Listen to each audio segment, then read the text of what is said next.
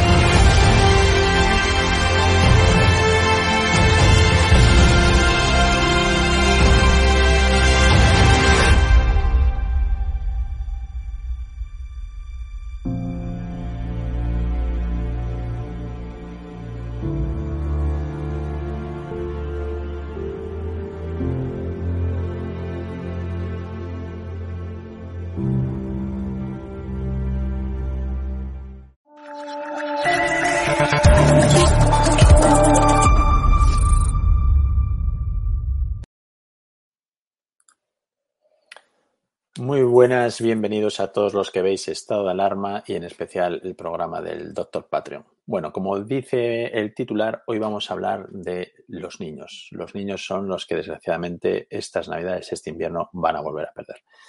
Os quiero recordar que los niños fueron los que se quedaron en casa, no podían bajar a la calle cuando uno sí que podía bajar a pasear el perro, pero los niños no podían bajar. Los niños son los que después tuvieron en los colegios las ventanas siempre abiertas, cuando que yo sepa en el Congreso de los Diputados y demás, la gente ni siquiera fue y desde luego ventanas abiertas y pasar frío mucho menos. Los niños son los que han estado con la mascarilla, algunos de ellos durante todo el día, desde por la mañana hasta el final, que les iban a recoger sus padres y volvían a casa. Mascarilla puesta constantemente. Son los que han salido a los patios, que hemos visto los patios con círculos para estar metidos en un círculo y estar separado de todos sus compañeros. En definitiva, los niños son los que están perdiendo más con esta pandemia. Y ahora, pues vuelven a perder. ¿Y por qué? Pues porque ahora ellos son apuntados como responsables de que el aumento de la incidencia vuelva a estar otra vez llamando a nuestras puertas. ¿Y por qué los niños? Precisamente de 5 a 11 años, porque dicen que son los que no están vacunados. Bueno, sobre este tema, sobre si son o no son los niños los responsables, os voy a poner ahora mismo una gráfica y vais a ver por dónde van los tiros. Bueno, pues aquí lo tenéis. Podéis ver que los niños de menos de 11 años, que en este, en este caso son los niños que están siendo apuntados porque hasta ahora no son los que están vacunados, pues tenemos que, por ejemplo, en Andalucía tenemos una incidencia de 157. Pero, por ejemplo, el grupo de 60 a 69 años tiene una incidencia de 122. Es decir, estadísticamente hablando, no tienen diferencia ninguna con el grupo de 60 a 69 años que se supone que están totalmente vacunados. Nos vamos a otros, pues por ejemplo, Asturias 325, de 60 a 69 años 316 y así, etcétera, etcétera, etcétera. ¿Lo podéis ver? Estas gráficas las pone, o sea, son datos del propio gobierno, o sea, no son datos que yo los vaya poniendo para defender a los chavales, sino que son datos del gobierno. Es decir, todo depende cómo se quieran decir las cosas y todo depende de dónde quieran poner y apuntar al responsable en cada momento de la situación. Recordemos que ha habido responsables, pues ha sido primero eran los jóvenes que hacían los botellones y entonces nos contagiaban a todos los demás. Después el problema fueron eh, los que no se quieren vacunar. Se ha demostrado que con la vacuna también te puedes contagiar. Y siempre, siempre, siempre ha sido la culpa de alguien, pero nunca ha sido la culpa del señor que dijo que tendríamos uno o dos casos. El señor que siendo médico dijo que no hacía falta usar mascarilla en una infección contagiosa respiratoria. El señor, que era ministro, que dijo que se fiaba todo de un comité de expertos que no existía. No, esos no son culpables y esos no tienen que pagar. Pero tienen que pagar, por ejemplo, los niños, han tenido que pagar los ancianos en las residencias, etcétera, etcétera, etcétera. Es decir, ¿quién es el que ellos apuntan? La gente que no se puede defender. Un niño de cinco años no se puede defender. No puede saber que le está cayendo toda la bronca encima y que ellos son culpabilizados del aumento de las incidencias cuando realmente pues no lo son. Y no lo son no porque sean niños, ni porque estén o no estén vacunados. Simplemente no son el culpable porque esto es una pandemia y todo el mundo al final se va a contagiar, como habéis podido ver los datos. Sobre la vacuna, si es necesaria en los niños o no, eso es otro debate importante. Vamos a ver. Normalmente uno utiliza los fármacos cuando hay un riesgo-beneficio y evidentemente el riesgo de sufrir algún problema es mayor que lo que pueda pasar con, dicho fármaco. Entonces, hay países, por ejemplo, como Inglaterra, que han decidido pues, que hay cierta población infantil que no necesita vacunarse porque el riesgo-beneficio es mínimo, escaso y no merece la pena ni hacer el esfuerzo ni arriesgarse a lo mejor a vacunar a la población infantil. Entonces, por ejemplo, Inglaterra pues decide con su comité de expertos decir, señores, ¿qué es lo que vamos a ganar? Poca cosa. ¿Qué es lo que nos podemos eh, tener en el futuro? No lo sabemos. Entonces deciden no vacunar a la población infantil. Bien, ¿por qué? Pues porque estamos hablando de un tipo de vacunas que otra vez volvemos a empezar. No previenen del contagio y tampoco previenen de que seas contagioso. ¿De acuerdo? Es decir, que disminuyen los, los efectos que provoca la enfermedad. Estamos de acuerdo y salvan vidas. Muy bien. ¿Que te hace más o menos contagioso? Probablemente te haga menos contagioso en cuanto a la duración de la capacidad de contagio. Pero al final, no podemos decir que si uno está vacunado, digamos que es menos peligroso que un no vacunado. ¿De acuerdo? Entonces, cuando vamos a hablar de niños, si la vacuna es necesaria o no es necesaria, si hay que vacunarlos o no vacunarlos, pues a lo mejor en el, date, en el debate pues podemos poner esta gráfica. Bien, ahí veis los datos desde que el 24 de noviembre. Bien, si vamos del grupo de 5, ya no digo a 11, sino del 5 o de menos de 5 a 19 años, de funciones 0,01% en el grupo de menores de 5, es decir, recién nacidos, que para ellos tampoco está la vacuna, pero a partir de mayores de 5 es el 0, el 0% de defunciones, es decir, ningún niño fallecido a causa del coronavirus. En cuanto a la admisión a UCI, ya veis, 0,03, 0,04, evidentemente son números bajísimos y eso sí que van a ser niños que han tenido gravísimos problemas y gravísimas enfermedades, con lo cual el coronavirus les ha podido afectar de esa manera. Pero en el resto, ya veis que lo que les provoca es nada o casi nada. ¿De acuerdo? Si lo comparamos, evidentemente, por ejemplo, con el otro grupo que estábamos comparando de 60 a 69, pues vemos que los que terminan en UCI han sido un 2,9% y los que han fallecido han sido un 1,97%, lo cual, pues, es evidentemente una cantidad muy, muy, muy, muy superior a lo que les ocurre a los niños. Entonces, llegados a este punto, deberíamos de pensar, ¿es ético empezar a vacunar a 4 o 5 millones de niños que probablemente no necesiten esa vacuna? Pues porque, como hemos visto, los datos que tenemos nos dicen que la gravedad de esta enfermedad en ellos es bajísimo. Hay enfermedades en los niños con datos muchísimo peores y que no se financia la vacuna, por ejemplo.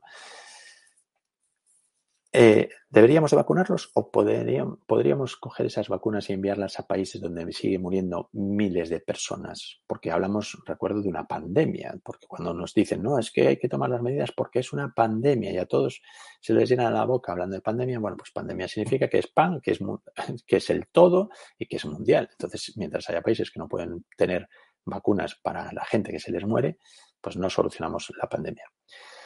Eso es una. ¿Les estamos poniendo una vacuna que les protege de contagiarse? No. Entonces, ¿de qué queremos protegerles? ¿De los síntomas? Bien. ¿Y qué síntomas tienen los niños? ¿Graves o moderados? Pues ya habéis visto los datos que os he puesto. Es decir, apenas tienen síntomas los niños. Y ahora volvemos al invierno pasado, donde los niños, recuerdo que son los que realmente perdieron aquel invierno. Recordaréis que cuando empezó hablarse de los colegios, de llevar a los niños a los colegios y todo lo demás, que es justamente lo que se decía, que los niños eran menos transmisores, que parece ser que los niños no son un grupo de riesgo para transmitir la enfermedad, que estaban asombrados de que en los colegios apenas había brotes, etcétera, etcétera, etcétera, etcétera. Se les llenó la boca diciendo esto. Pero ahora resulta que cambia la situación y ahora resulta que tenemos que apuntar a los niños de 5 a 11 años, ya hemos conseguido vacunar por porque empujamos, no, no porque convencemos, sino porque empujamos, hemos conseguido vacunar al resto de adolescentes y ahora apuntamos a los niños de 5 a 11 años. Entonces, ¿cuál es mi postura sobre la vacunación a niños? Creo que no es imperativo y creo que no es lo que deberíamos de hacer. Eh, al final, si estamos con una vacuna que lleva solo unos seis meses en la población infantil, deberíamos de tener una seguridad porque estamos hablando de niños, no estamos hablando de gente, entendedme bien, de gente mayor, pues que evidentemente está muriendo un montón de gente y que es, es verdad que a veces no tenemos tiempo para estudiar bien las cosas, pues porque la gente se está muriendo, pero en la población infantil, con los datos que os he puesto, yo creo que ese no es nuestra máxima prioridad. Así que por ahí van un poquito los, los tiros. Yo no estoy a favor, digamos, de vacunar a los niños, yo estoy a favor de vacunar caso por caso. Como os he dicho desde el inicio de los programas, uno tiene que valorar su riesgo y su beneficio.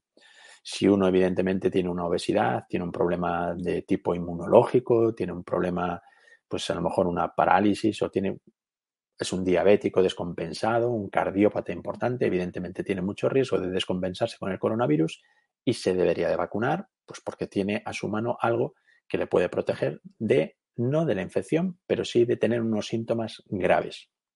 En los niños va a pasar lo mismo.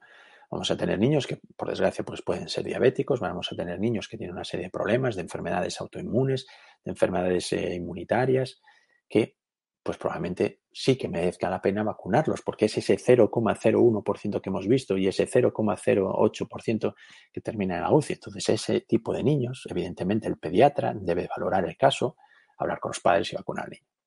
Pero en el resto, yo creo que aquí hacer mano ancha para todos, pues a lo mejor no es lo ideal. No es lo ideal desde, como he dicho, desde el punto de vista ético, desde el punto de vista logístico y desde el punto de vista del futuro.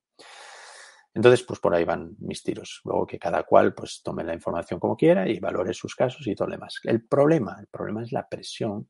Es decir, si no estás vacunado, no puedes entrar en un restaurante, tienes que estar haciéndote test de antígenos, que al final, haciéndote el test de antígenos, tú sabes que tú no eres contagioso y en cambio el que está pasando a tu lado con un pasaporte COVID puede ser contagioso y tener el COVID. O sea, que son tonterías que estamos haciendo y que espero que, por ejemplo, el pasaporte COVID se vaya acabando de una vez. Es decir, que uno se haya puesto las dos dosis o las tres dosis de la vacuna no significa, con los datos que tenemos en la mano, que sea más o menos contagioso un poco menos contagioso puede ser, pero también se contagian. Que uno tenga un pasaporte COVID, lo único que puede decir es que esa persona se está autoprotegiendo de sufrir la enfermedad de forma grave. Y aún así no todos, porque recordad que os dije que un porcentaje alto no terminan con inmunidad y al final se creen que con el pasaporte COVID se pueden meter en el restaurante con los colegas y al final se terminan contagiando. ¿Qué es ese porcentaje que está visitando más las UCIs? Porque no lo quieren decir, pero hay muchos vacunados que están teniendo síntomas y algunos vacunados pues que acaban también en una UCI. Pero bueno, eso era esperado. Yo dejaría tranquilos a los niños. Ya han perdido el invierno pasado, son los que han pagado, son los que además han demostrado que lo han hecho bien, que han usado las mascarillas, que han sido los que han sido responsables a más no poder, muchísimo más que los adultos, muchísimo más que los nuestros políticos. Y yo dejaría a los niños tranquilos, esperaría un tiempo prudente.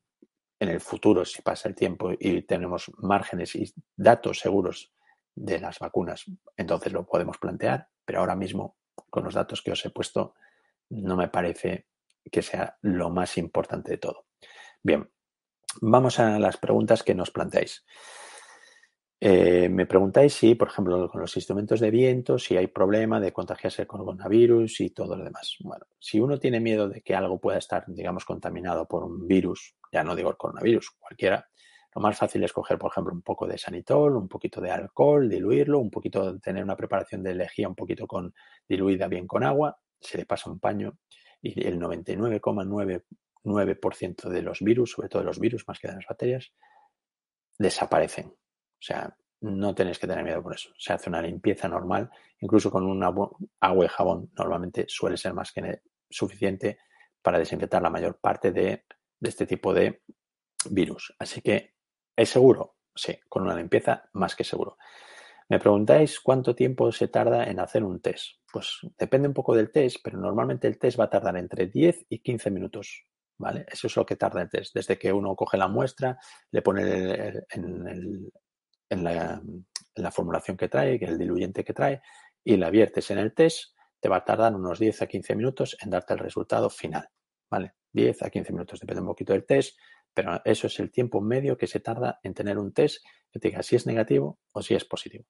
Bien, más cosas. Me comenta Emilio si soy un traidor más. Bueno, yo creo que Emilio no ve nuestros programas. Desgraciadamente, Emilio, yo te recomendaría que vieras todos los programas para que veas cómo desde el principio todo lo que se ha dicho aquí se ha cumplido. Todo lo que se ha dicho aquí ha sido información totalmente transparente. Aquí hemos dado voz a Médicos por la Verdad, a un montón de gente para que exprese sus ideas y nos debata con sus ideas. Así que lo de un traidor más, no me considero un traidor. Sobre si miento como un bellaco, eso lo tienes que decidir tú. No lo voy a decir yo. Yo te traigo aquí los datos, yo te traigo la información, yo te digo mi opinión personal y también te digo que, evidentemente, como siempre, mi opinión personal es que cada paciente tiene el derecho a escoger y a decidir. No soy eh, antivacunas, tampoco eh, digo a la gente que todo el mundo se tiene que vacunar. Yo siempre he dicho que cada uno tiene que valorar su situación personal y tomar la mejor decisión para sí mismo. Que falta información y aquí se intenta dar. Y que cada uno debe de escoger al final lo que considera mejor para sí. Es decir, si yo miento o no miento, no creo que sea así. Es decir, yo digo la información, yo os pongo los datos y vosotros, vosotros tomáis vuestras decisiones. Y lo de incompetente, bueno, pues Emilio, yo de verdad, eh, sinceramente, espero que no tengas que visitar un, hospital y que a lo mejor, fíjate que coincidamos tú y yo, al final seas mi paciente y te tenga que tratar. Verás que no soy ningún incompetente y aun todo lo que dices en tus emails te trataré exactamente igual que a cualquier otro paciente. Es lo que nos diferencia al 98% de los médicos y al personal sanitario. ¿De acuerdo? Que no mezclamos unas cosas con otras y tratamos con la vida de las personas. Así que, nada, dicho esto, me voy a despedir, voy a vamos a seguir hablando de la incidencia. Ya estáis viendo que la incidencia en algunos puntos es lo que dijimos en el programa, que va a tener valores altísimos, pero que las UCIs y los ingresos van a seguir manteniéndose, es decir, no, no va a ser un súper problema. Que el secreto de, este, de esta nueva ola, como lo queráis llamar, va a ser mantener a raya cómo aumenta la incidencia. Es decir, si aumenta la incidencia de repente por un, por un 30, eso no, es imposible, es inviable y así vamos a tener un problema. Pero aunque la incidencia se va aumentando y se va poco a poco aumentando, aumentando, aumentando, pero podemos controlar esa escalada de la incidencia, no vamos a tener problemas. ¿Por qué? Pues que los cuadros son muchísimo menos agresivos que los que teníamos antes y además ahora empieza a haber medicamentos. Además ahora ya sabemos mejor los protocolos para que la gente pues salga antes de las UCIs o incluso no lleguen a las UCIs. Con lo cual las altas hospitalarias cada vez las conseguimos dar más rápido. Y ese va a ser el truco de esta ola. Me parece muy bien lo que hacen en Madrid, de dar el test. Ellos no van a ser radicales, sino test, que la gente sea, que se autoproteja, que la gente sea solidaria y que antes de ir a los sitios, si cree que puede estar en contacto, se haga sus test y ya está. Y mantener a raya cómo escala la incidencia.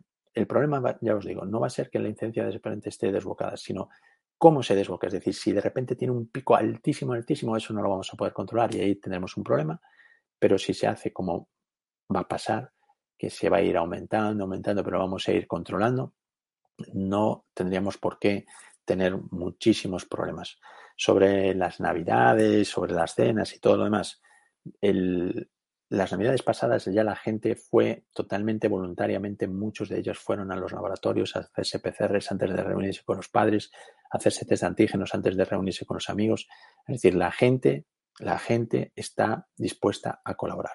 Si hacen como en Madrid, que le das antígenos, o sea, los test de antígenos gratuitamente para que la gente pueda hacérselos cada tres días, cada cuatro días y facilitar el que, eh, aunque estés vacunado, demuestres que a lo mejor no estás infectado, eso va a ser lo correcto. Si la gente no tiene acceso a eso y si la gente al final sabe que si entra en la rueda, de que si te llaman los, te llaman desde sanidad, los los rastreadores y tal, y te confinan y tal y cual, habrá mucha gente que intente escapar a eso. Y eso será peor. Yo creo que a la gente hay que hacerla responsable. Los españoles somos responsables, lo hemos demostrado un montón de veces, y creo que hay que dar a la gente las facilidades para tomarse las medidas, para ellos auto hacerse el test y saber si me tengo que quedar en casa unos días o si podemos más o menos irnos reuniendo. Y esos son mis comentarios para esta semana. Bueno, ya sabéis que me podéis mandar todos los eh, os lo tengo aquí, a ver si lo tengo aquí un momento. No lo tengo aquí.